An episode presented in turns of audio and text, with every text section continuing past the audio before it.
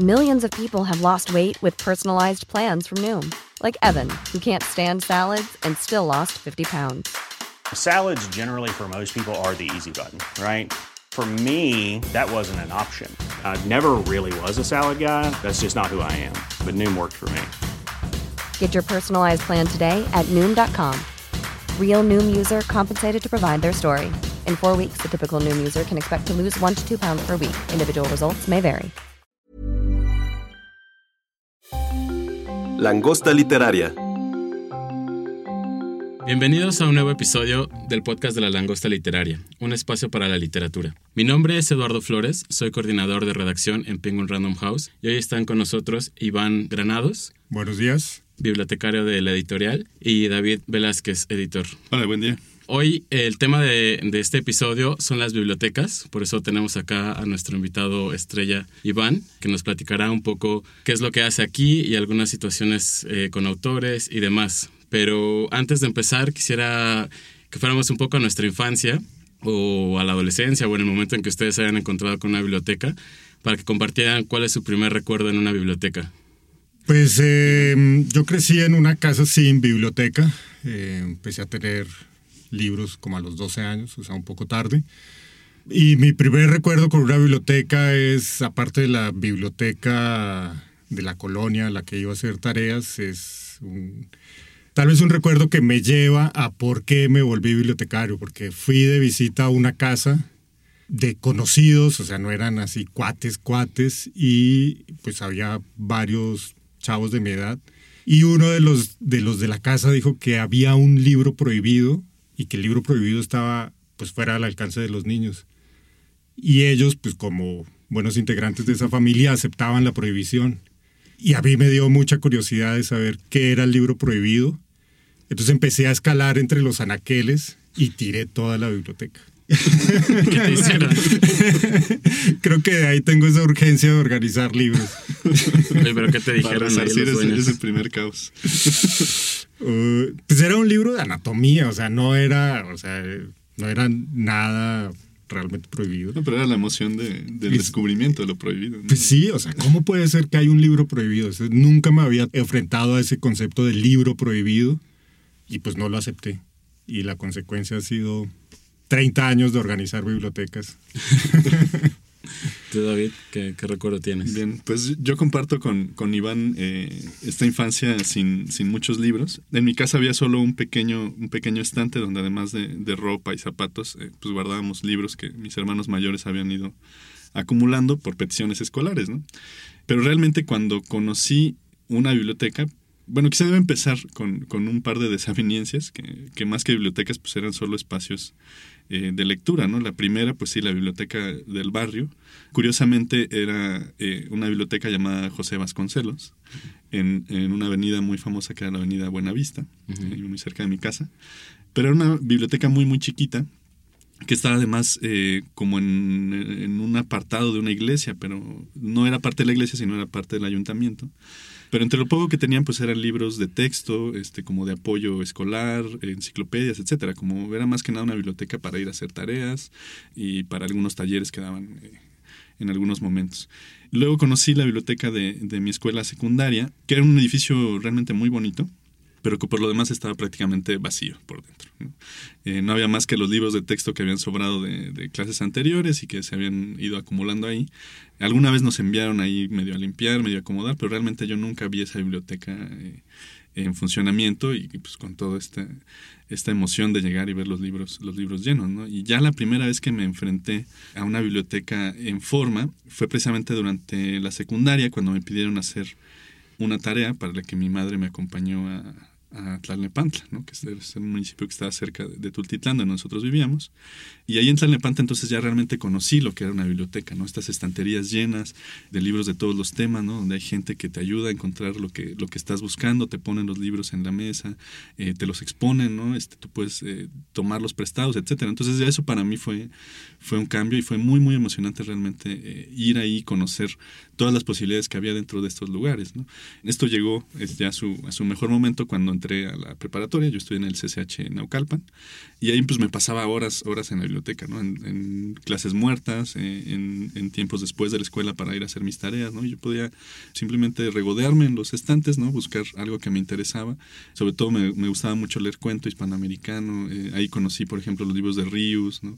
materiales de la editorial Clio que hacían libros de historia muy, muy bonitos, ¿no? este, libros sobre computación, etcétera. Entonces ahí era como un, un paraíso, ¿no? un pequeño jardín donde, donde me pasaba recogiendo, recogiendo libros. ¿no? Y, ahora que lo recuerdo, pues era, creo que muy feliz ¿no? en, en, este, en, este, espacio. ¿no? Y todavía, todavía lo soy. ¿no? O sea, cada que entro a una biblioteca es, es un completo descubrimiento, aunque sean bibliotecas que ya he conocido. ¿no? Siempre hay un pequeño rincón en el que no has, el que no has visitado, un libro que, que no has descubierto. Y es algo fascinante de las bibliotecas. Pero justo cuando las conoces es cuando pues te sientes parte de la biblioteca ya, ¿no? O sea, es como un, un segundo hogar a veces. Bueno, sí. sobre todo, por ejemplo, en mi caso en la universidad así fue. La primera biblioteca que yo conocí eh, fue cuando yo era chico, muy niño, eh, en uno de los parques ahí de mi colonia, muy, muy chiquita, que como tú decías, eh, solo tienen libros de texto, eh, material incluso muy viejo, que uh -huh. viene casi todo de donaciones, ¿no? Sí. Eh, no hay ningún material nuevo, son libros ya muy gastados. Y luego esa biblioteca la cerraron muchos, muchos años. yo creo que la volvieron a abrir hace como dos o tres años. Yo un día estaba ahí en el parque de mi casa y justo vi que ya la habían abierto. La verdad es que me dio como mucho gusto. Volví a entrar, digamos, sigue con un catálogo bastante limitado. Uh -huh. eh, evidentemente ya hay libros más recientes, pero digo, tampoco es que sea como una biblioteca que te vaya a dar tantas, tantas herramientas, sino que más bien, como tú decías, es una sala en la que puedes tú llegar a, a hacer tareas, a lo mejor tener un poco de silencio, un poco de calma, uh -huh. pero tampoco es que te vaya a llenar como de muchas este, nuevas lecturas, ¿no? Pero es un buen acercamiento uh -huh. cuando eres niño. Luego tú, tú mencionabas de tu biblioteca de la secundaria, ahora me acordé de una anécdota muy curiosa, porque cuando yo iba en la secundaria, intentaban ampliarla y entonces ante la falta de espacios para reubicar a muchos grupos, a un grupo lo pusieron en la biblioteca. Entonces lo que hicieron fue encajonar todos los, los libros, o sea, guardarlos, no importa que alguien quisiera consultar algo, nada, los guardaron y ahí metieron bancas y ahí empezaron a dar clases. Entonces así estuvieron casi dos años, entonces digamos no tuvimos biblioteca en la secundaria. Uh -huh. Pero bueno, a lo mejor ni siquiera nos dábamos cuenta de una necesidad en ese momento, ¿no? Porque no estábamos tan cercanos a ellos. Digo, sí nos mandaban a bibliotecas para que conociéramos, uh -huh. a la Biblioteca Nacional, a la Biblioteca Vasconcelos de entonces de, de Valderas, pero yo en realidad me acerqué más a las bibliotecas hasta que estuve en la universidad en CEU, que un, sí. es un paraíso de las bibliotecas. pero Iván, quisiera que nos platicaras, ¿qué haces tú en la editorial?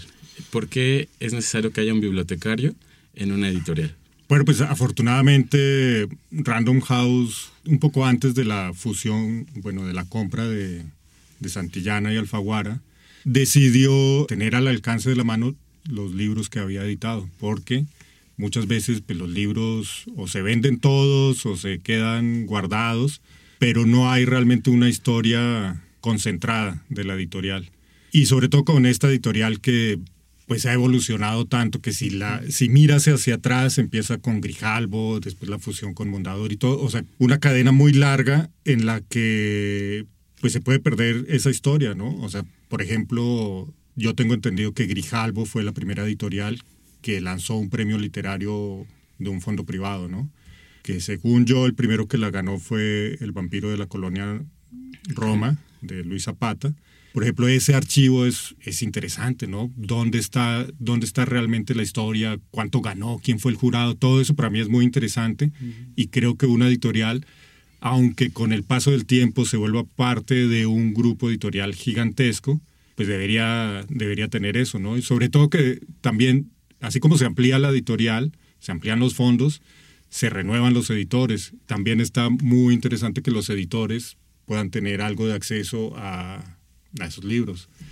Afortunadamente, Cristóbal Pera, yo creo que fue Cristóbal y Roberto Banchi, decidieron eh, tener la biblioteca.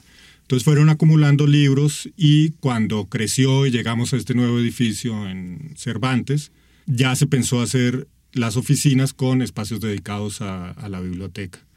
Entonces yo desde el principio les propuse que hiciéramos una biblioteca temática ellos habían pensado que fuera una, una biblioteca por colecciones, ¿no? Poner todo de bolsillo, todo grijalbo. Tal. pero yo les propuse que fuera una biblioteca temática para, eh, por ejemplo, tener lo que más me interesaba, lo que pensé en ese momento sobre todo, fue eh, los libros de no ficción mexicana, que es, es una historia sobre México que se ha hecho al, a lo largo de los años con distintas interpretaciones, distintas visiones, pero que esté ahí y se pueda localizar fácilmente cualquier tema y editores nuevos, como digo, puedan leer qué libros ha habido, porque una persona que empieza a trabajar acá no necesariamente va a saber qué se publicó hace 20 años o cuál fue el primer libro sobre narcotráfico que hubo, etcétera, ¿no? Igual puede ser tan interesante el libro de, de Luis Zapata, el, vampiro, que fue el primer premio que dio esta editorial. Ahora hay unos premios nuevos que llevan 5 o 6 años, ¿no? Como el, el Mauricio Achar, pero pues hay una historia de, premios mucho más antigua. El objetivo es ese, tener a la mano y visibles pues un proceso de, evolución editorial. El, libro más antiguo que yo tengo es el de unas memorias de Siqueiros, me llamaban El Coronelazo, que es un libro interesantísimo, es un libro fundamental en la historia de México y es una única edición y tengo entendido que hay una serie de problemas legales que impiden que se vuelva a, publicar, pero bueno, ahí está. Ese, lo tenemos acá en la biblioteca. Sí, sí, sí. ¿De qué año es? No sé en este momento, pero es, es bastante, está desencuadernadísimo. Pues. ¿Ah, sí? Sí. Si ustedes han tenido la posibilidad de, de venir a la editorial, en la recepción justo es donde inicia esta biblioteca. Hay unas paredes después dentro de la editorial, pero es muy curioso que esa es como la, la, parte que más se mueve, digamos, la parte que está en la recepción, porque ahí están reacomodando constantemente las novedades que publicamos acá en la editorial, mes con mes o cada vez que llegan algunas nuevas. Pero al mismo tiempo también es muy chistoso que de repente Iván hace ahí algunos juegos que tienen que ver con, noticias recientes o con alguna, eh, no sé, cualquier cosa que pasa relevante en el mundo y que tenemos libros nosotros de, ese, de esa temática.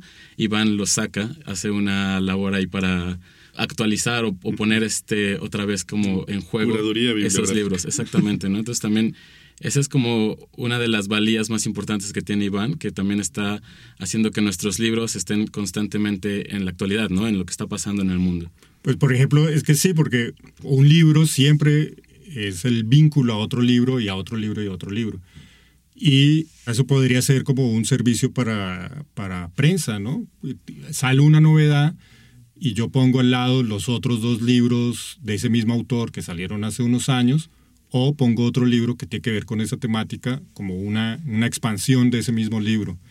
Acá tenemos eh, diseñadores también súper interesantes. Un día puse varios libros que habían salido en ese mes de, de Daniel Bolívar, que tenían unas portadas súper lindas, y vale la pena resaltar todo eso. Entonces, al mismo tiempo que la biblioteca conserva una historia, también es interesante que la biblioteca muestre una actualidad de la editorial. Estamos en esto, estos son los premios, o sea, cuando cada vez que se publica un premio a Char, yo pongo los libros anteriores del premio a Char. Puede ser que los de prensa se acuerden y tomen otras fotos y hagan una, una extensión de ese premio hacia atrás, quién ganó el año pasado, quién, no, el año pasado hubo un premio doble. Entonces, para mí la función de la biblioteca tiene que ser eso, o sea, no estar solamente guardando libros de hace 10 años, sino mostrando qué pasa con los libros que publicamos ayer. Sí, y como mencionaba David, es una curaduría tal cual, está enviando un mensaje, está ofreciendo algo, entonces eso también es muy pertinente en este momento en la editorial. Eh, como ¿De cuántos libros se, se está organizados aquí en, en, la editorial? Acá tenemos... Porque además debemos decirles que la editorial ahora tiene una oficina en el, en el edificio de acá atrás en la que también Iván ha organizado. Ahí, por ejemplo, ¿cómo vinculas los dos, los dos edificios, las dos oficinas? Eh, ¿Hay alguna temática en común o, están separadas? Sí, digamos que en, el trabajo de una biblioteca pues, tienes que ver mucho la parte del contenido, ¿no? Esa curaduría, que es una parte intelectual. Y otra parte que es eh, pues bien rupestre y, absolutamente física, que son los metros lineales que necesitas para que puedas poner la colección de libros. Entonces, em, pues como ha habido compras de editoriales, compras de fondos, fusiones, pues Penguin Random House ha crecido muchísimo. Tanto así que necesitó más oficinas. Afortunadamente en esas oficinas también contemplamos un espacio para biblioteca, Entonces, eh, pues me llevé todo un tema para allá. El tema que está allá es eh, literatura publicada en español, que es donde están los premios Achar, por ejemplo, los premios Alfaguara. Y pues acá creció ese espacio que estaba para literatura escrita en español. Ahí creció eh, no ficción mexicana, que es toda la historia de México.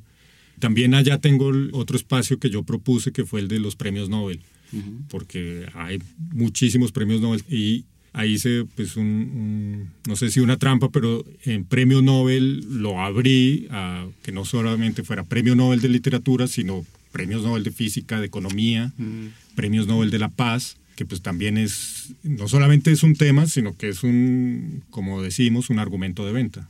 Pues sí. Oigan, y pensando un poco en la historia de las bibliotecas, eh, digo, el referente más grande que tenemos es el de Alejandría, eh, en el que en ese momento decían que fue como la primera biblioteca que intentó esta idea de, totalización. ¿no? Eh, antes se hablaba de que había fondos particulares que eran muy específicos de un tema que le interesara a la persona, al dueño, y después se acortaban, ¿no? Eran muy, muy cortitos. Y luego vino esta idea de la totalización, o sea, de, de que Alejandría contuviera todo el conocimiento que en ese momento existía en la humanidad y de ahí vino como ya también la, la, la, idea de que todo el mundo tuviera un poco más de acceso, que tampoco es que Alejandría fuera así, ¿no? Pero bueno, digamos, regresando un poco a esta idea de los fondos particulares, tú has trabajado con muchos autores, les has organizado bibliotecas, ¿tienes alguna anécdota ahí curiosa con, con alguno de ellos? Pues desde la primera, o sea, la primera que organicé fue la de Álvaro Mutis, y pues la idea salió así, hablando, le llevé un libro de que su hijo me pidió que le entregara, y estábamos hablando en su biblioteca y pues vi algunos libros como que no cabían, que estaban acostados unos encima de otros, tal, y le dije, ¿por qué no nos vemos en una semana y te ayudo a acomodar los libros? Y pues bueno, fue la idea más disparatada del mundo porque eso que yo creía que era cosa de dos fines de semana, dos tardecitas hablando y moviendo libros, se convirtió en una cosa gigantesca de remover toda la casa, porque además en toda la casa tenía libros lo que implicaba organizar todo un estante de historia de Francia, pues que era media pared, digamos, implicó cuatro meses de trabajo todo el tiempo porque, pues porque había que remover todo, había libros en todos lados. Y pues bueno, ahí hice la, la primera locura que fue proponerle a él que esa sección que era Historia de Francia, organizáramos cronológicamente. Hubiera podido hacerle el quite diciendo organicémoslo alfabéticamente, pero no, la genial idea de organicémoslo cronológicamente. Bueno, es que además tienes que lidiar siempre con estas ideas, ¿no? Digo, hay, hay una manera de ordenar que es universal, digamos, eh, pero cada quien, ustedes platicaremos más adelante cómo tienen organizadas sus bibliotecas, pero cada persona pues tiene sus caprichos y demás. Eh, de Borges, por ejemplo, hay miles de anécdotas acerca de él y las bibliotecas pero hay una muy, muy chistosa en la que en los años 50, cuando Vargas Llosa era joven, más joven, fue a visitarlo a su casa y se impresionó de que su biblioteca pues tenía muchas cosas muy interesantes, pero él tenía la curiosidad de conocer las primeras ediciones de los libros que había publicado Borges. Entonces estaba buscando por todos lados y no los encontraba y no los encontraba. Y en algún momento le preguntó a Borges dónde estaban, ¿no? Porque él también pensaba que los iba a tener atesorados, eh, pues como es muy común, ¿no? Que los autores cuando publican un libro es el máximo tesoro, ¿no? Y lo tienen ahí en un pedestal, en algo muy, muy luciente. Y le preguntó a Borges eh, qué había pasado, dónde estaban, y Borges le dijo que no le interesaba tener esas ediciones, ¿no? O sea, para él esos libros pues ya se habían publicado, él había hecho lo que tenía que hacer y que tenía que estar en otros lados, menos en su casa. Pero pues Vargas ya se sacó mucho de onda, ¿no? Pero es muy curioso que, que tenga como esta, esta impresión de que sus libros no deberían de pertenecer a su biblioteca. ¿Tú, David, tienes algunas este, comentarios acerca de, de, la historia de las bibliotecas o de algún autor? Sí, bueno, eh, no es algo que yo haya vivido personalmente, eh, más bien es una historia que me contó un amigo. Voy a guardarme los nombres para, para, no, para no incomodar a, a, los afectados, pero esta, esta historia eh, pues es una historia trágica en realidad, es la historia de la pérdida de una biblioteca. Ah, sí. Oh. Este amigo me cuenta que eh, es amigo de, este autor a quien le pasó, este, cuyo nombre no, no, voy a mencionar, como he dicho. Y el autor había contratado a una eh, señora para que le hiciera la limpieza de su casa, ¿no? Era su trabajadora del hogar. Pero este hombre, siendo un poeta eh, importante y todo, pues tenía una colección vastísima, vastísima de libros, ¿no? Y además, pues incunables, ¿no? Ediciones primeras, eh, libros eh, muy extraños, ¿no? Libros muy raros, muy viejos. En fin, una biblioteca enorme, como ha dicho Iván, que pasa con algunos autores, pues que hay libros por toda la casa. Total que un día este autor se va de vacaciones, deja a cargo a la señora de la limpieza, y la señora de limpieza, pues obviamente confiando en su hijo, le deja un día las llaves de, la casa. ¿no? El muchacho, siendo un adolescente, un joven, eh, muy impresionable y, queriendo también impresionar a sus amigos, pues invita a, sus, amigos a, una fiesta a esta casa. Pinta muy mal. Eh, él, pues muy, muy puesto en su papel, empieza a decir que pues, es la casa de su abuelo, que su abuelo ya está este, muy enfermo, que no sé qué, que ya no tiene interés en conservar esas cosas y que más bien le ayuden a deshacerse de todos esos libros. Entonces todos los invitados a, la casa empiezan a llevarse eh, los libros que, les llaman la atención, que les interesan, y se vuelve esto pues una fiesta de, saqueo más bien. Qué horror. Eh, pues imagínense la cara de, de este autor al llegar a su casa y encontrar prácticamente vacía este, su amada biblioteca, ¿no? Entonces, obviamente ahí rompe el grito en el cielo y este, pues, no terminó nada bien para, la, señora de la limpieza y, obviamente tampoco para el hijo.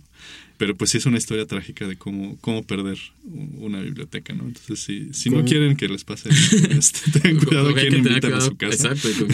Fíjense que también, eh, ahora recientemente leí una noticia acerca de, de la biblioteca de Borges porque decían que querían hacer una especie de, como un fondo exclusivo de primeras ediciones de libros de Borges, mm. de manuscritos, de textos, de cosas inéditas que tengan ahí escondidas, porque había una persona que ahorita olvidó su nombre, que tenía mucho de esto, ¿no?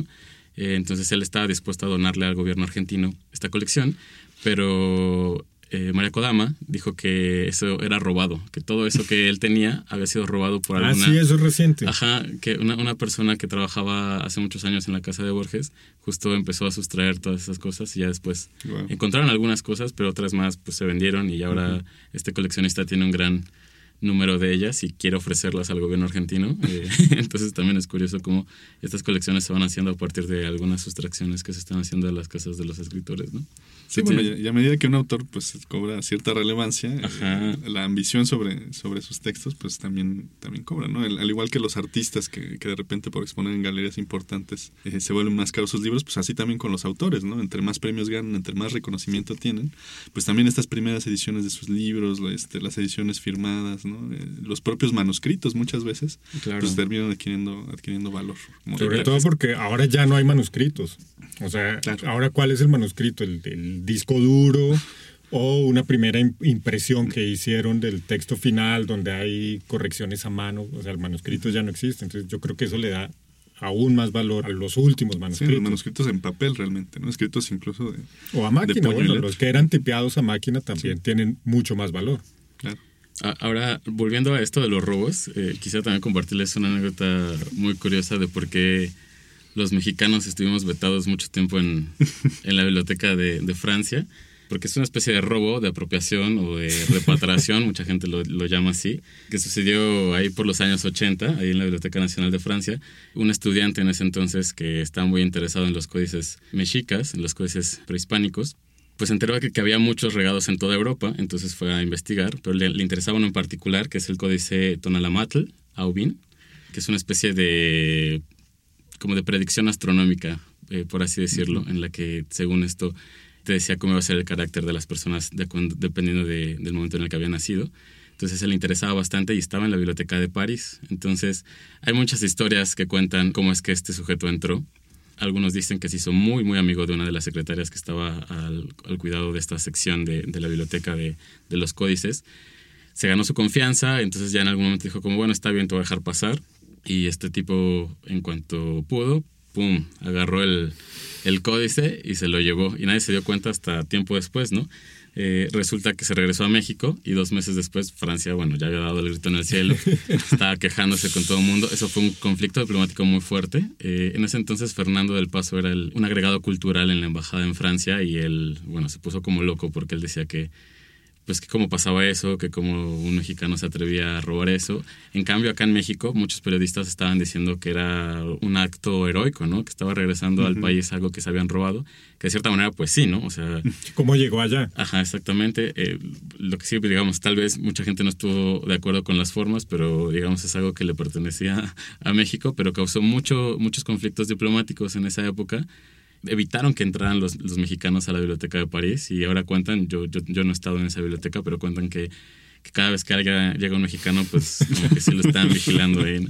Porque, no le pues, quitan el ojo de encima. No, y además si llegas con un poncho peor, porque dicen que eso también puede ser una exageración, ¿no? Pero cuentan que este chico llegó con un poncho y que pues de repente, pum, lo jaló, se lo metió al poncho y se fue.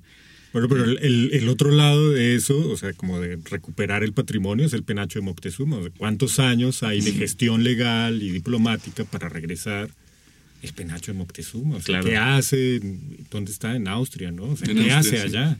Sí, pues exactamente. Acá era la misma lógica, decir como, ¿por qué está este que es parte de nuestro país? Regresémoslo. Y al final, pues sí se quedó aquí. O sea, se quedó aquí. Eh, ¿Pero es público? O sea, está eh, lo, han, lo, han, exhibido eh, algunas veces. Incluso se ha exhibido en otros países también. O sea, como que han llegado a ese acuerdo de que haga una especie de gira para que en otros países puedan verlo. Pero sí se ha exhibido acá en México y lleva pues desde los años 80, ¿no? O sea, causó muchos, muchos problemas. O sea, había... Francia negó becas, negó estancias, hubo muchos conflictos diplomáticos a partir de eso, ¿no? Porque sí fue como bastante pesado esta especie de robo. ahora, debe estar en la biblioteca del, del INA, ¿no? Del Instituto Nacional de Antropología e Historia, que está justo debajo del, del museo. Eh, tiene una sección muy amplia de, de, todos estos códices, obviamente de acceso restringido, este, porque muchos son materiales muy delicados, son muy valiosos y pues solamente con un permiso de, investigación, ¿no? Pero a veces hay, eh, hay posibilidad de, de, verlos simplemente exhibidos eh, y vale toda la pena, ¿no? La verdad es que son, son manuscritos bellísimos. Sí, pues es que tener la posibilidad de, ver ese tipo de cosas, o sea, la historia de las bibliotecas es, es muy, muy amplia. ¿Tú, ¿Tú querías decirnos algo de la, de la Edad Media?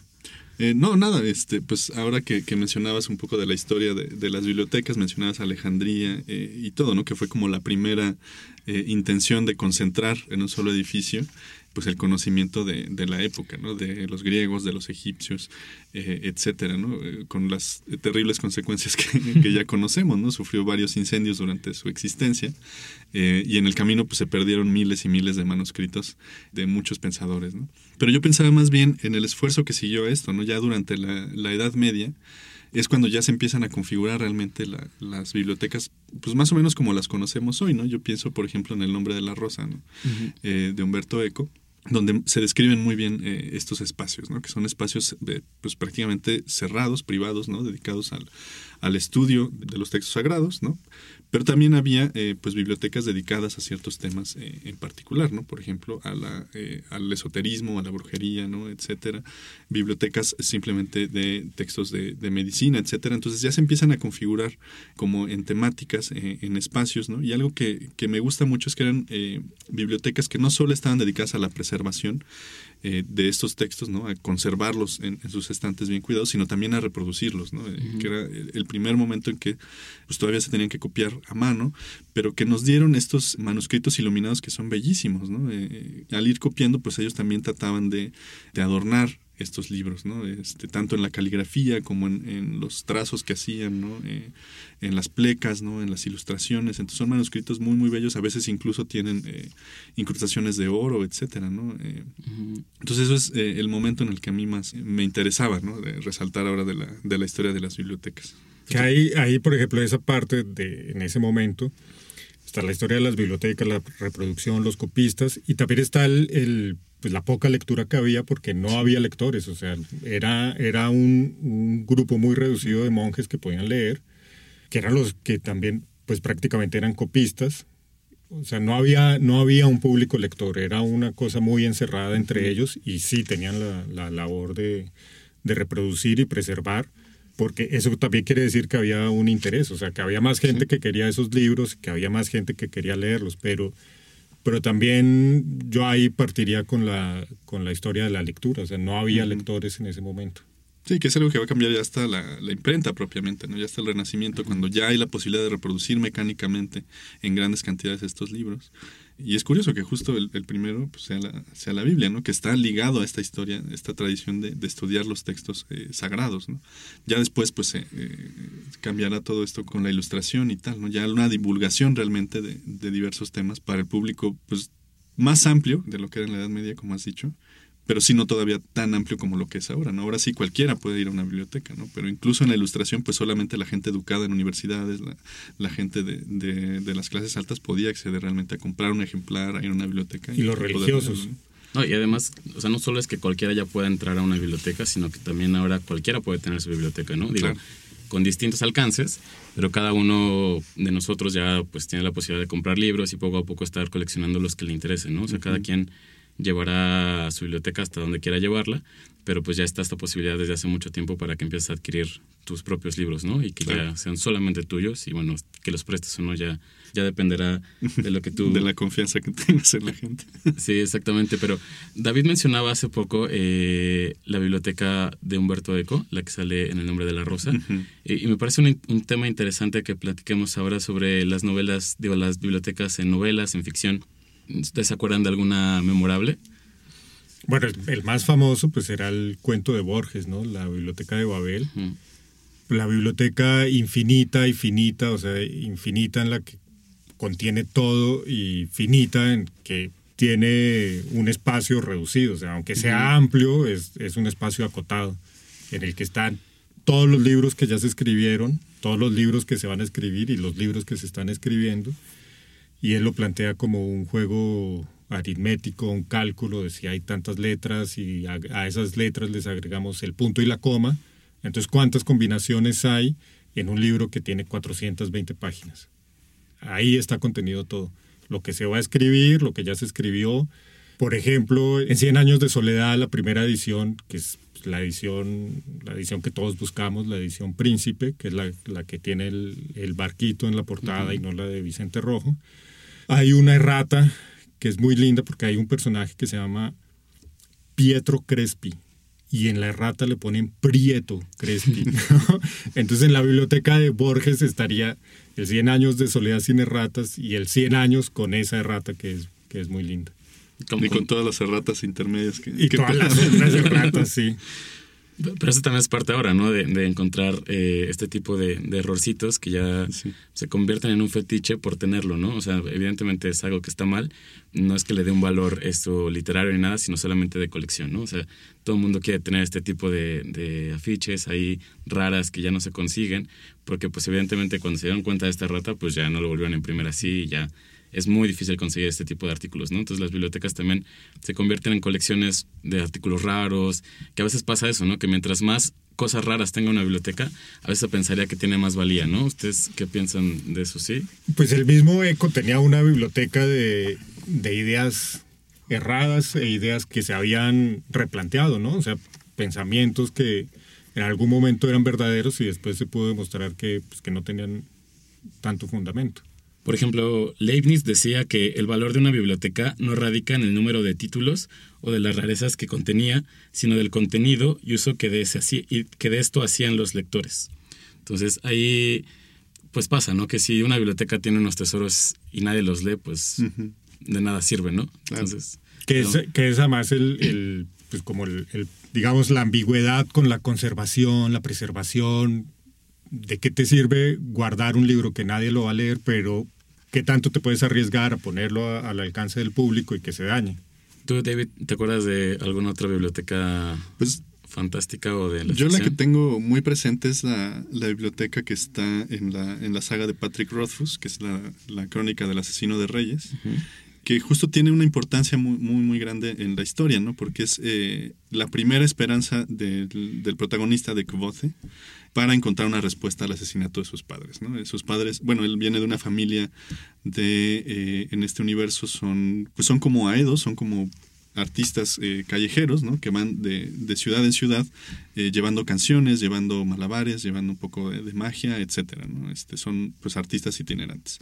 Una noche su familia es asesinada, al parecer por unos seres eh, mitológicos, ¿no? Que, que, todo el mundo dice que no existen, pero que él está seguro de haberlos visto, ¿no? Y que se caracterizan por unas, por unas flamas y unos ojos azules. Él entonces, quedándose huérfano, empieza a dar tumbos por el mundo y un día le dicen que eh, va a encontrar la respuesta en la universidad. Entonces él viaja a la universidad y su primer acercamiento es precisamente con, con, la biblioteca, ¿no? Pero él se da cuenta de que no puede entrar si no es estudiante de la, de la universidad. Pero no puede ser estudiante de la universidad si no demuestra cierta, cierta capacidad. En este mundo la, la magia es conocida como el alar, que es eh, como entre telepatía, entre alquimia, eh, conocimiento de las runas, etcétera. Implica ahí muchas, eh, una, una, variedad enorme. Pero el caso es que él, ya una vez que, que es admitido en la biblioteca, se da cuenta de que es un lugar maravilloso, ¿no? Hay, la biblioteca la describen como que contiene 10 veces 10 mil libros, ¿no? Pero esta es, pues, obviamente una metáfora sí. para decir que es una biblioteca enorme y prácticamente infinita, ¿no? Y es una biblioteca curiosa porque tiene varios espacios, ¿no? Tiene un espacio que es el espacio de los tomos, ¿no? donde uno puede ir y leer eh, a sus anchas, pero solo puedes leer los libros que te son proporcionados. O sea, tú no puedes ir a las estanterías y tomar los libros, ¿no? Tienes que ir con un bibliotecario para que te lo proporcionen. Porque obviamente hay temas prohibidos, hay temas a los que los estudiantes de ciertos niveles no pueden acceder, sino los estudiantes superiores, etc. ¿no? Luego está entonces el, el área de las estanterías, que es donde ya propiamente los estudiantes ya más avanzados están buscando y organizando los libros. ¿no? Luego está un área que es solo para clasificación, donde reciben los libros nuevos, tratan de, de ver más o menos dónde acomodarlos y en su momento los llevan a, a su lugar, ¿no? Pero él se va dando cuenta ya al explorar estos espacios de que es una biblioteca muy caótica, ¿no? Que a lo largo del tiempo, como es una biblioteca que ha sobrevivido este, a lo largo de muchos siglos, ha habido diversos intentos de clasificarla, ¿no? Que, que Iván no nos dejará mentir, es una de las, de las, mayores dificultades de una biblioteca, realmente darle un orden y una clasificación a, a cada libro, ¿no? Entonces hay diferentes clasificaciones, algunas se dejaron a la mitad, este, algo, otras simplemente comenzaron con unos libros y luego se dejaron, pero entonces a lo largo del, tiempo ha habido un sinnúmero de intentos de hacerlo, ¿no? Entonces la biblioteca es, es, un relativo caos. Hay libros que no se sabe o no se tiene registro que existen, hay otros que están ocultos, hay otros que están sepultados ya, ¿no? Este, entonces hay muchos, muchos libros perdidos y él batalla mucho para encontrar los libros que necesita, ¿no? Porque además es un tema que ya, ya está vetado, ¿no? Pero también la biblioteca guarda uno de los secretos más importantes de toda la saga, que es la puerta de las cuatro placas, ¿no? que, que, se le llama, ¿no? que es una puerta de piedra que está en uno de los pasillos de la, de la biblioteca, pero que nadie sabe a dónde lleva, ¿no? y él cree ver luces detrás, ¿no? Entonces él está seguro de que hay algo ahí detrás que tiene que ver con, con el secreto que él está buscando, pero hasta ahora no se ha, no se ha revelado este, este secreto. Es una saga que todavía está, está por concluir, que empezó con El nombre del viento, siguió con El temor de un hombre sabio, y el tercer tomo eh, se cerrará con precisamente la puerta de piedra, que es donde esperamos que ya se nos revele eh, el secreto tan importante que guarda, que guarda esta biblioteca, ¿no? Pero es un espacio eh, central, como he dicho, muy, muy interesante para los lectores de, de fantasía, ¿no? Bueno, pues esa descripción que estás dando parece la biblioteca de Valderas, que tiene varios momentos de clasificación, varios, momen varios criterios de claves, entonces tú vas a buscar a, a un autor y lo encuentras en una clasificación y buscas en la computadora y están en otra clasificación mm. también porque ahí hubo un, un, momento, un cambio de bibliotecario, un cambio de, de, criterio y nunca unificaron. Entonces está ahí toda, pero está fragmentada. Sí, claro. A, a mí una, una, biblioteca que a lo mejor no es como tan eh, sonada, pero que sí me gustaría resaltar porque hace poquito leí un texto de Jorge Carrión al respecto, que es la biblioteca de, del Quijote, que se menciona muy poco en el Quijote, pero es muy, muy interesante que hay muchos textos que hablan o que tratan de desenmarañar que había en esa biblioteca, cómo es que se vuelve loco. Entonces hay un punto en el que inspeccionan esa biblioteca su sobrina, la ama de llaves, el barbero y otro vecino que estaba por ahí y empiezan a decir como qué es lo que lo hizo volverse así. Tienen pues muchos, muchos libros sobre caballería, evidentemente, pero algo en lo que se detienen muchos este, investigadores es que es una biblioteca llena de, de, literatura, ¿no?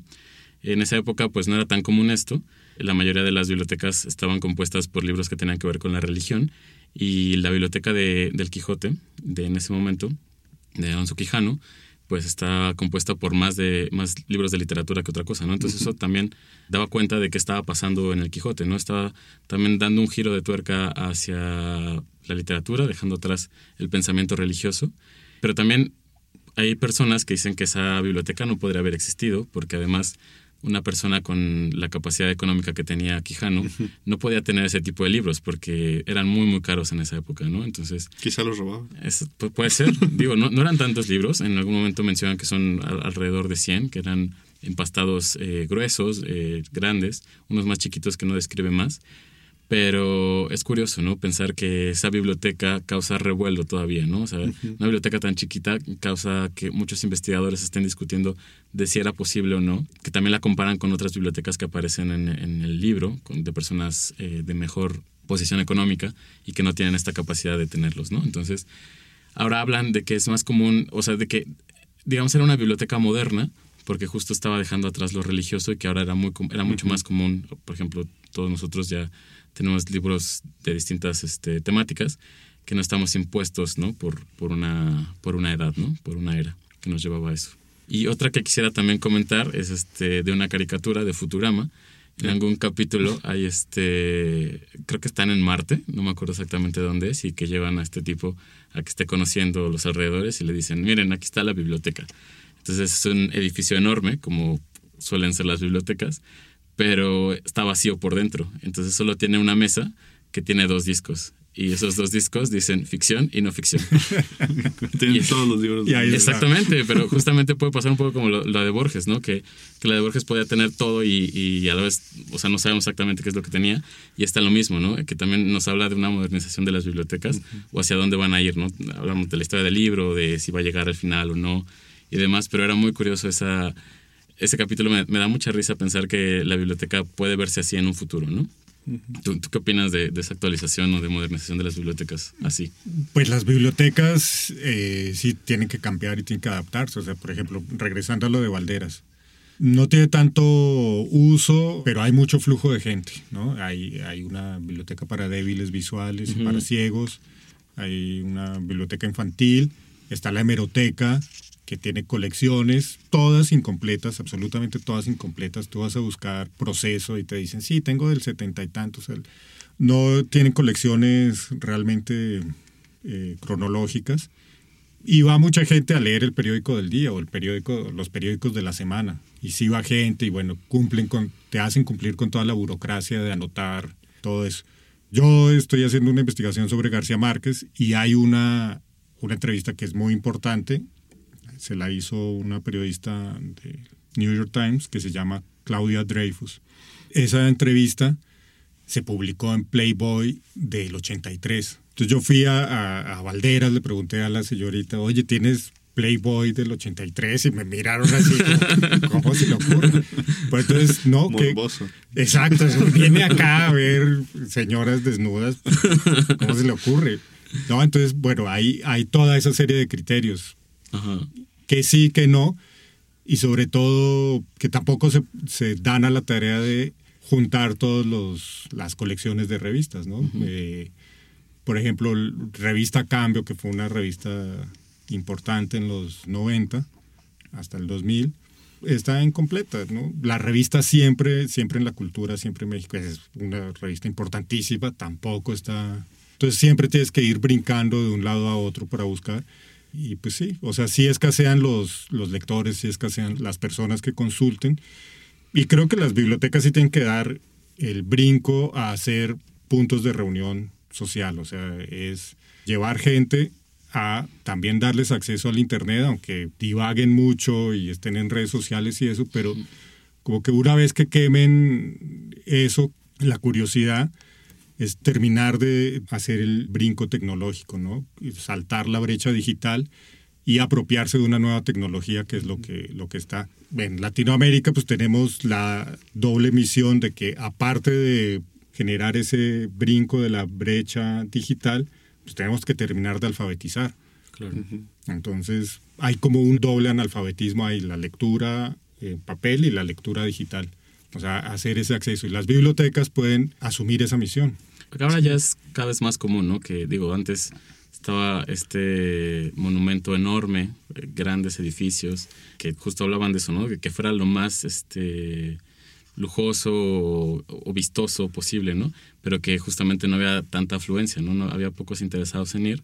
Pero ahora, digo, siguen construyendo enormes edificios eh, pero ya están teniendo una función eh, complementaria a la lectura, ¿no? Ahora no solamente es que te enseñen, eh, que te muestren libros, que tengas la posibilidad de que te compartan, sino que son centros culturales, ¿no? Entonces, este... Exacto. Y centros de, de aprendizaje no formal también, ¿no? O sea, más allá de las escuelas, eh, las bibliotecas están convirtiendo en espacios donde también aprender, ¿no? Este, están llenas de cursos, están llenas de actividades, ¿no? Este, de, de grupos de reunión, ¿no? Como has dicho, espacios para personas eh, débiles visuales. Tienen, eh, no sé, yo pienso sobre todo en la biblioteca Vasconcelos, Sí. la nueva, la, la de Buenavista, eh, que tiene videoteca, creo que te prestan hasta instrumentos musicales, tiene sus eh, fabulosos jardines, ¿no? Donde Sí. puedes simplemente sentarte un rato este, a, O bailar. a relajarte, eh, puedes ir a, ir a bailar, ¿no? Etcétera. ¿no? Este, Sí, y- y tienen estos internet, espacios, que ¿no? como lo- Tienen como lo internet, decía- justo, sí. ¿no? Que son tan grandes que albergan una ballena y debajo de esa ballena Ajá. están el- el- como las computadoras para que puedas hacerlo.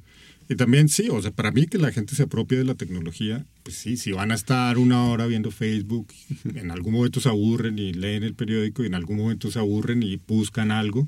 Y también es muy posible que si están buscando una cosa muy puntual, se den cuenta que es mejor ir a buscar el libro que estar buscando solamente en Internet. En Internet hay mucho, pero, pero también muchas cosas que generan, pues que no te dan todo la- lo que quieres. Claro, y ahora ya que estamos hablando de bibliotecas eh, actuales, eh, ¿cuáles son sus bibliotecas favoritas o las que habría que, que visitar acá en la Ciudad de México? Pues acá en la Ciudad de México yo creo que hay que ir a, a la Vasconcelos como a exigir que, el- que las cosas funcionen mejor. O sea, ¿Cómo es posible? Mí- yo sigo indignado de que voy a buscar colecciones de revistas del- ni siquiera ni siquiera tan antiguas, o sea, del, del 62 para acá. Y no, y nadie es responsable y, y el cargo de director de la biblioteca de Valderas pues es honorífico para que el, el poeta se sienta reivindicado y actualizado. Y, Bueno, eso pasa, ¿no? También, por ejemplo, a Borges eh, le hicieron un poco eso. O sea, cuando Sí. él, él ya era ciego, le ofrecieron ser el director de la Biblioteca Nacional de Argentina y él, pues, encantado lo hizo. En, en un principio no estaba como tan de acuerdo con eso y, y me acuerdo mucho que jugaba leí eso, ¿no? Que, que sus amigos le decían como, oye, pues este, qué padre, ¿no? Ojalá que, que se haga, vamos a visitar la, la biblioteca. Y él, eh, un poco con eh, reticente, decía como, no, ¿qué tal si es de mala suerte ir a visitarla, ¿no? Mejor este, hasta que me nombren voy a ir. Digo, no es que no conociera la biblioteca, ¿no? Pero en esa época dijo, no voy a ir mejor. Y lo nombraron y pues ya estuvo ahí un buen tiempo como director. Digo, él pues no hacía las funciones burocráticas porque digo, no, no podía hacerlo, pero sí le daba una presencia muy importante a la biblioteca, ¿no? Y un nombre. O sea, le gustaba tanto la biblioteca, estar ahí ese puesto, que todos sus cumpleaños los celebraba en la biblioteca, era feliz de estar ahí. Pero pues acá sí también pasa, ¿no? Que, que igual no están cumpliendo, o sea, digo, él tenía la facilidad de que alguien abajo de él cumplía con todas las labores y hacía que, que creciera mucho la biblioteca. Hoy está Alberto Mangel en la dirección. Ya no, pero sí estuvo un rato. Ajá, entonces, este, pero acá pues sí, faltan como bastante al respecto, ¿no? Sí, y bueno, y de visitar, yo vivo en Tepoztlán y allá hay una biblioteca muy interesante que se llama Pedro López Elías. Es interesante y tiene un gran problema también, que es una colección de libros de derecho en un espacio público, entonces la mitad son libros de derecho de la colección privada del, del fundador y la mitad son libros que sí son de interés general. Hay mucho, muchas cosas para niños y adolescentes. Y es famosa porque es la primera biblioteca autosustentable. Entonces funciona con energía solar, almacena agua, recicla, dan conciertos, o sea, no, no desperdician energía, no gastan agua potable en regar el, el pasto. Me gustaría que hubiera más pueblos chiquitos, más comunidades chiquitas con una biblioteca así de amplia y de generosa. ¿Tú, David, alguna? Pues creo que no, no podemos eh, cerrar este podcast sin hablar de la Biblioteca Central de la UNAM, que ya, salió por aquí Sí. mencionada. Y que sí, en muchos sentidos es una biblioteca eh, eh, maravillosa, tanto por su, su diversidad eh, temática, eh, como por la misma arquitectura del edificio, los murales de O'Gorman que, que la adornan, ¿no? Y simplemente porque es eh, el centro neurálgico de, de la actividad académica en la UNAM, ¿no? O sea, cualquier estudiante que estudie en la UNAM, ni siquiera tiene que ser de CEU, o sea, cualquier estudiante de, de cualquiera de los campus que tiene la UNAM, tiene que pisar alguna vez para alguna tarea, para hacer un trámite para sacar copias para consultar algo que no está eh, en otro lado, ¿no? Y lo mejor de, la, de las bibliotecas de la NAM creo es que tienen un sistema unificado, ¿no? Entonces... Sí, de eh, o sea, le préstamos interbibliotecarios que, digo, por ejemplo, yo, yo que estudié en CEU en alguna ocasión tuve la necesidad de, que me prestaran un libro que estaba en Iztacala o, o, en algún lugar que a lo mejor estaba muy lejos de donde yo vivo o de donde yo podía moverme y lo pedí y me lo trajeron. O sea, fue, eso es maravilloso. Toda la red de bibliotecas que tiene la UNAM es, es bastante bondadosa con los alumnos. Sí, sí, sí.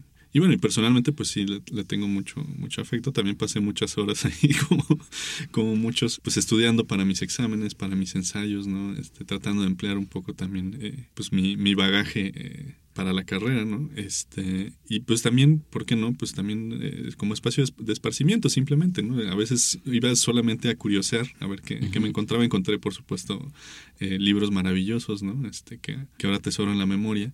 Pero sí, ¿no? Es esta, esta idea de que se vuelven espacios de, descubrimiento, ¿no? ¿no? No solo para ir a cumplir la tarea que tienes que, tienes que hacer, ¿no? Sino hay que darles esta oportunidad de recorrerlas, ¿no? De, de curiosear un poco y seguramente hay muchas sorpresas ahí que, que, nos esperan. Que también es algo que deben de impulsar mucho las bibliotecas, ¿no? Porque leí alguna vez una entrevista a, Daniel Golding, que fue el director de la Biblioteca Vasconcelos, en el que hablaban de los datos que tenían acerca de mm. las búsquedas de la gente, que si la gente ya sabía qué iba a buscar, o en realidad iba como a solo divagar, y pues la mayoría de la gente va por algo específico, ¿no? Entonces llegan, buscan y se van, pero lo que él buscaba era que la gente permaneciera en la biblioteca, ¿no? También por eso este impulso a que hubiera tantas actividades complementarias a, la lectura. Yo sí creo que esa es una valía muy importante de la Vasconcelos, que sí pues, se construyó con muchos problemas, o sea... tuvo que eh, inaugurar dos veces. Exactamente, tuvo problemas. Eh, entonces, eh, digo, a fin de cuentas también, por ejemplo, Fox en ese tiempo pues tenía la intención de que su sexenio se viera embelecido por una obra de este tamaño, ¿no? Porque también digo, habrá que ver. Hay, hay muchas, muchos gobernadores que han tratado de que alguna cosa cultural cubra su ignorancia, ¿no? O sea, yo, por ejemplo, pienso mucho en Perón, que todo el tiempo estaba dando entrevistas ahí en su despacho y atrás había unas obras de Cervantes eh, con letras de oro y se veían maravillosas, pero todo el mundo lo tachaba de que era un ignorante, que al tal grado que un día le exigió a la Academia Argentina en el, en el aniversario de Cervantes que lo invitaran a dar un discurso. Y después de eso se atrevió a decir que en su vida había leído a Cervantes. Entonces, o sea, cínico además, ¿no? Pero él tenía la intención de que su nombre quedara grabado como una persona culta. Y lo de Fox puede quedar un poco con eso, ¿no? O sea, porque sí es un edificio bastante grande que, digo, ahora tiene una funcionalidad mucho mejor que de la que se tenía en ese entonces. Pero sí, la intención también es que conserve, pues, la esencia de una biblioteca, pero que te se llena de otras cosas, ¿no? Como las actividades complementarias. Es que las bibliotecas tienen ese, ese gran prestigio de contener la cultura y ese prestigio puede jugarles en contra, porque pasó eso con, con esta biblioteca de Fox. O sea, él no le interesaba, quedó claro en todo su sexenio que no le interesaba, pero como dices, quería hacer algo que dejara ahí. Entonces, bueno, ¿qué es lo más? ¿Qué es lo más importante? ¿Qué es lo más trascendente? Una biblioteca. Entonces, por el prestigio de las bibliotecas, hizo una cosa tan grande y después no tenían cómo llenarla. Estuvo vacía, compraron así libros repetidos porque el asunto era que en la foto no se viera vacía.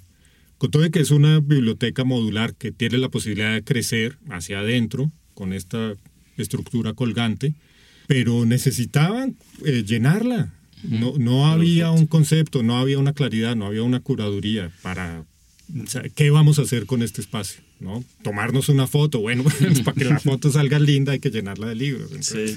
Que, la, que, la, gran fortuna de la Biblioteca Vasconcelos es que sí, la comunidad eh, lectora de la ciudad la, la, ha apropiado, ¿no? Y, así, en esa misma medida han ido exigiendo a las diferentes administraciones eh, pues un mejor acervo, mayores actividades, ¿no? Y, que el espacio pues permanezca, permanezca como tal. Al final es un espacio público este, y somos nosotros mismos quienes tenemos que, que hacer uso de ella y pues buscar que, que permanezca, ¿no? A pesar de que haya sido Fox un poco para él un traspié eh, que, haya, que haya surgido esto, ¿no? Como esta intención egoísta de, simplemente plantarse como el impulsor de la cultura, que lo haya hecho con, con todas las desavenencias que, que, sabemos, ¿no? Pero, pero al final, pues la biblioteca está y, hay que usarla. Exacto. Sí, hay que apropiarse.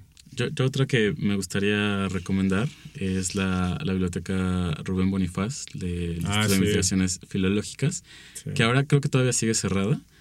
La estaban reorganizando, remodelando, algo ahí, pero a mí es, una biblioteca que a mí me gusta mucho, en la que yo pasé muchas horas durante la universidad. Es una biblioteca en la que hace mucho frío, así que si van, váyanse topados, porque es muy curioso que haya hace tanto, tanto frío. Sí, es muy linda pero, la altura. Ajá, y tiene un acervo muy, muy bonito. Y también, si la ves por atrás, eh, tiene una arquitectura bastante bonita. A mí me quedaba muy cerca, yo estuve en ciencias políticas, entonces me ah, quedaba a la vuelta y era maravilloso ir a leer ahí o tener un tiempo libre para ir a, leer un poco allá. Y pues bueno, pues ya estamos llegando a la parte final. Quisiera nada más decirles rápido, preguntarles eh, tres características para su biblioteca ideal. Uh, para la biblioteca ideal, yo he sufrido mucho con las mudanzas. He cambiado de país, de ida y vuelta, y pues finalmente he decidido no cargar con tantos libros. Y tengo una biblioteca súper limitada en este momento, que es una biblioteca de relectura. Una biblioteca de actualización, hay muchas cosas muy interesantes que están saliendo y me interesa y además de que me interesa me siento en la obligación de, de leer y estar actualizado, pero lo que yo conservo es biblioteca de relectura biblioteca de unos autores que, que, tendrán libros mejores unos que otros, pero que los quiero tener todos. Uno de ellos es eh, Osvaldo Soriano. Y yo la tengo organizada por sello editorial, porque generalmente un autor permanece en un sello editorial, como Soriano, que está en Seix Marral. Y pues es como un truco porque termina estando organizada por color y por tamaño que, ahora es muy común, ¿no? Que organizas tu biblioteca ya por color para que se vea bonita. No importa si tiene relevancia el tema con otro. Que sean del mismo color ya es lo que las une, ¿no? O del mismo tamaño. Yo organicé una biblioteca de un autor que era muy amigo de Monterroso y Monterroso le dijo, mira, la solución para, para tu biblioteca es que hagas un mueble en el que solamente quepan libros de bolsillo y ahí ya guardas, te van a caber más porque ocupan menos espacio, haces los estantes de esa medida y ya saliste de tu problema. Y bueno, pues no, o sea, no. Te más pierden después. ¿Tú, David, tienes alguna característica de tu biblioteca ideal? Pues mi biblioteca ideal no estoy seguro si tu pregunta se refiere a, mi biblioteca personal o, una biblioteca pública. Yo tramposamente quisiera inclinarlo hacia, hacia la biblioteca eh, pública. Creo que mi biblioteca ideal sería una donde, donde quepa todo el mundo. Eh, una biblioteca donde puedan ir eh, chicos, donde puedan ir viejos, donde puedan ir cualquier persona ¿no? este, que pueda hacer uso de ellas. Y como decíamos hace rato, que no solo sea este espacio para, para lectura, para la investigación, para hacer tu tarea, para este espacio acotado simplemente de, de lo académico, ¿no? sino que sí sea un espacio integral de, convivencia en la comunidad, ¿no? Eh, que puedas ir y encontrarte a tu vecino, sentarte a tomar un café, a, platicar, este, mira, encontré este libro, tú que encontraste, ¿no? Este, puedas ir a tomar cursos, puedas ir a ver cine, puedas ir eh, a escuchar un concierto, donde puedas pasearte, donde haya, este, en fin, un, un sinnúmero de actividades. Una biblioteca que realmente esté integrada a la comunidad que, que la circunda, ¿no? Y que no sea como las bibliotecas que mencionábamos al principio de, de nuestra infancia, ¿no? Estos espacios vacíos donde solo encuentras lo mismo que, que, ya tienen tus libros de texto, ¿no? Este, que sí sea una biblioteca viva. Esa es, esa es mi biblioteca ideal. Sí, yo estoy de acuerdo contigo. Yo, yo pienso que una biblioteca tiene que generar comunidad. Y una característica para mí básica sería que tengas la posibilidad de hablar, ¿no? Que tengas espacios en los que puedas compartir. Claro porque es muy común esta, perdón, va a sonar un poco feo ahorita como va a sonar, pero el shh, es muy común, ¿no? Todo el tiempo en las bibliotecas, ¿no? Empieza a murmurar a alguien y todos shh, shh, shh. Entonces es, es como, digo, a veces es necesario que estés platicando con alguien sobre el libro. Digo, claro, hay de relajos a relajos, pero es importante a veces hablar, ¿no? Sobre los libros que estás leyendo, intercambiar opiniones, saber qué está pasando. Entonces yo sí creo que si una biblioteca quiere generar comunidad, tiene que haber también esos espacios de convivencia y, es algo, es algo de lo más grato al final de la lectura, ¿no? Que la lectura no es, eh, o la mayor riqueza de la lectura no la obtienes tú mismo en tu casa y frente a las páginas, ¿no? Sino cuando ya asimilaste el libro, lo conversas con alguien y quizá descubres algo que no habías visto, ¿no? En esta conversación, en esta relación con los otros lectores es donde realmente se encuentra el valor de la lectura, ¿no? No, no en la privacidad del hecho de leer. Exactamente. Y, volviendo a Argentina, por ejemplo, a la biblioteca Nacional, o sea, el nuevo edificio de la Biblioteca Nacional. Allá hay un espacio muy famoso que queda arriba que se llama La Pecera, que es un espacio de vidrio grande donde se puede hablar. Entonces es el espacio más popular donde van todos los estudiantes, donde se permite lo que está diciendo David, hablar, intercambiar y, y es el único espacio que está lleno. Las otras salas que son de consulta pues están más vacías, sí hay silencio y, y bueno, pero esto, el momento de generar comunidad y de poder dialogar es el que más se usa ahí en esa biblioteca. Pues miren, ya nada más para cerrar quisiera leerles una cita de Daniel Goldin, que creo que dice bastante acerca de las bibliotecas. Dice, las bibliotecas diseñan senderos de serendipia, un jardín hospitalario de senderos que se bifurcan y donde uno encuentra lo inesperado. Uno va a buscar respuestas y encuentra preguntas. Uno va a trabajar y se relaja. Entonces creo que eso sería como un resumen de, de una biblioteca ideal, ¿no? Pero bueno, llegamos al final de este podcast, del podcast de la langosta literaria, un espacio para la literatura. Agradecemos a Iván Granados por su presencia, a David Velázquez. En la producción estuvieron Álvaro Ortiz, Jacqueline Tavera, Emma Balmoen, eh, y bueno, hasta la próxima. Muchas gracias. Búscanos en nuestras redes sociales, Twitter, Instagram y Facebook, arroba me gusta leer Mex, y en YouTube, me gusta leer México.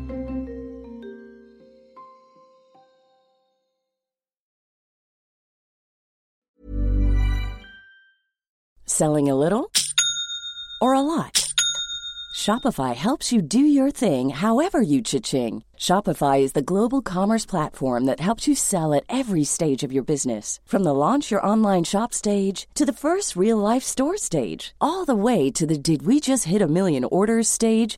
Shopify is there to help you grow. Shopify helps you turn browsers into buyers with the internet's best converting checkout. 36% better on average compared to other leading commerce platforms because businesses that grow grow with Shopify. Get a $1 per month trial period at shopify.com/work. shopify.com/work.